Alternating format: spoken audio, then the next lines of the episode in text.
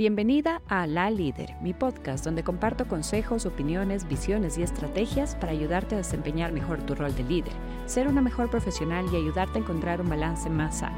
Acompáñame, compártelo y disfrútalo. ¿Te ocurre muchas veces que lo que tú comunicas, sea a tus subalternos, a tu equipo de trabajo, a tus pares o incluso a tus jefes, no está llegando con el mensaje adecuado? En realidad sientes que no te están haciendo caso y no logras que el resto de personas ejecute las instrucciones que tú estás dando. Si es que esto te ocurre, este video es para ti porque aquí voy a compartirte tres claves que te van a ayudar a mejorar esas instrucciones, esa conexión, para que así las personas con las que trabajen definitivamente empiecen a hacer aquello que tú indicas que hagan. ¿Cuál es el principal problema? Pues bueno, como siempre, la comunicación.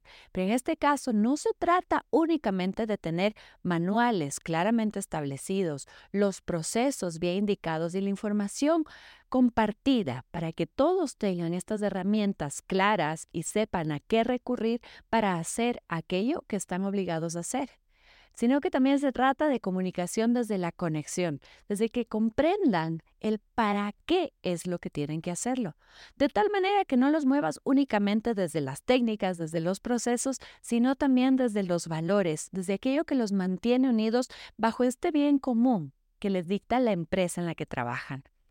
Comunica entonces desde el para qué con suficiente conexión en la que estés preocupada no únicamente de lo que tú estás diciendo, sino más importante aún, de lo que ellos entienden. Así que trabaja en la retroalimentación, preguntándoles qué es lo que se espera de ellos, cuál es ese siguiente paso que vas a dar y que sepan exactamente para cuándo, de qué manera, en qué modelo es lo que tú esperas que realicen.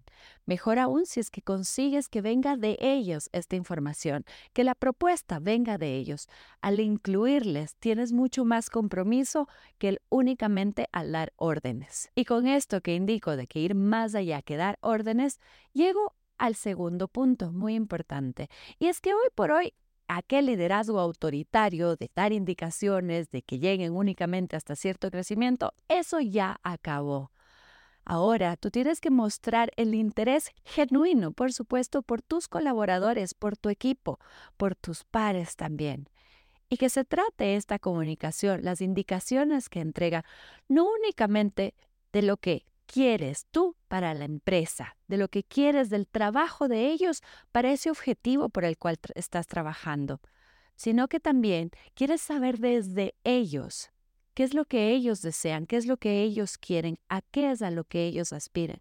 Recuerda que hoy por hoy la motivación no llega únicamente desde el sentido de pertenencia a una institución, sino desde ese interés genuino de las personas en las que trabajo por mi desarrollo, mi crecimiento personal y profesional.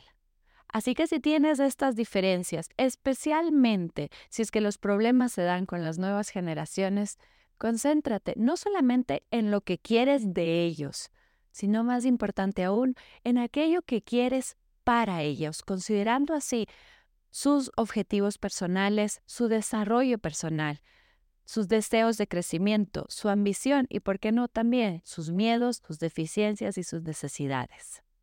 Y tercera, tercera clave para mejorar esta relación y que los colaboradores con los que trabajan puedan seguir esas instrucciones que tú les indicas.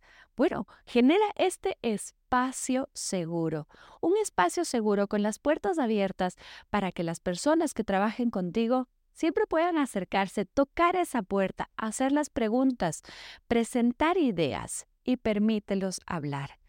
Las personas quieren ser escuchadas. Estoy seguro que tú también. Así que dales ese espacio, seguro. Yo sé que toma tiempo, pero a largo plazo, créeme, esa inversión que tú haces ahora en darles tiempo de calidad, atención y oportunidades de crecimiento a tu equipo es mucho más valioso y te reduces en tiempo y dinero que estar contratando nuevo personal a cada rato.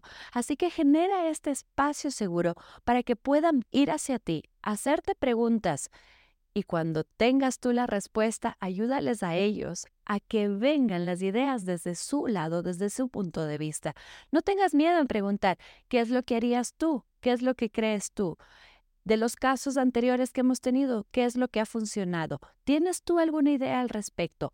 ¿Necesitas algo, alguna instrucción, alguna herramienta para ayudarte a que encuentres la respuesta o a que resuelvas este problema? Les das este espacio seguro para que permitirles crecer como profesionales desde una autoestima sana. Y eso lo genera un buen líder, que yo estoy segura que tú eres una de ellas.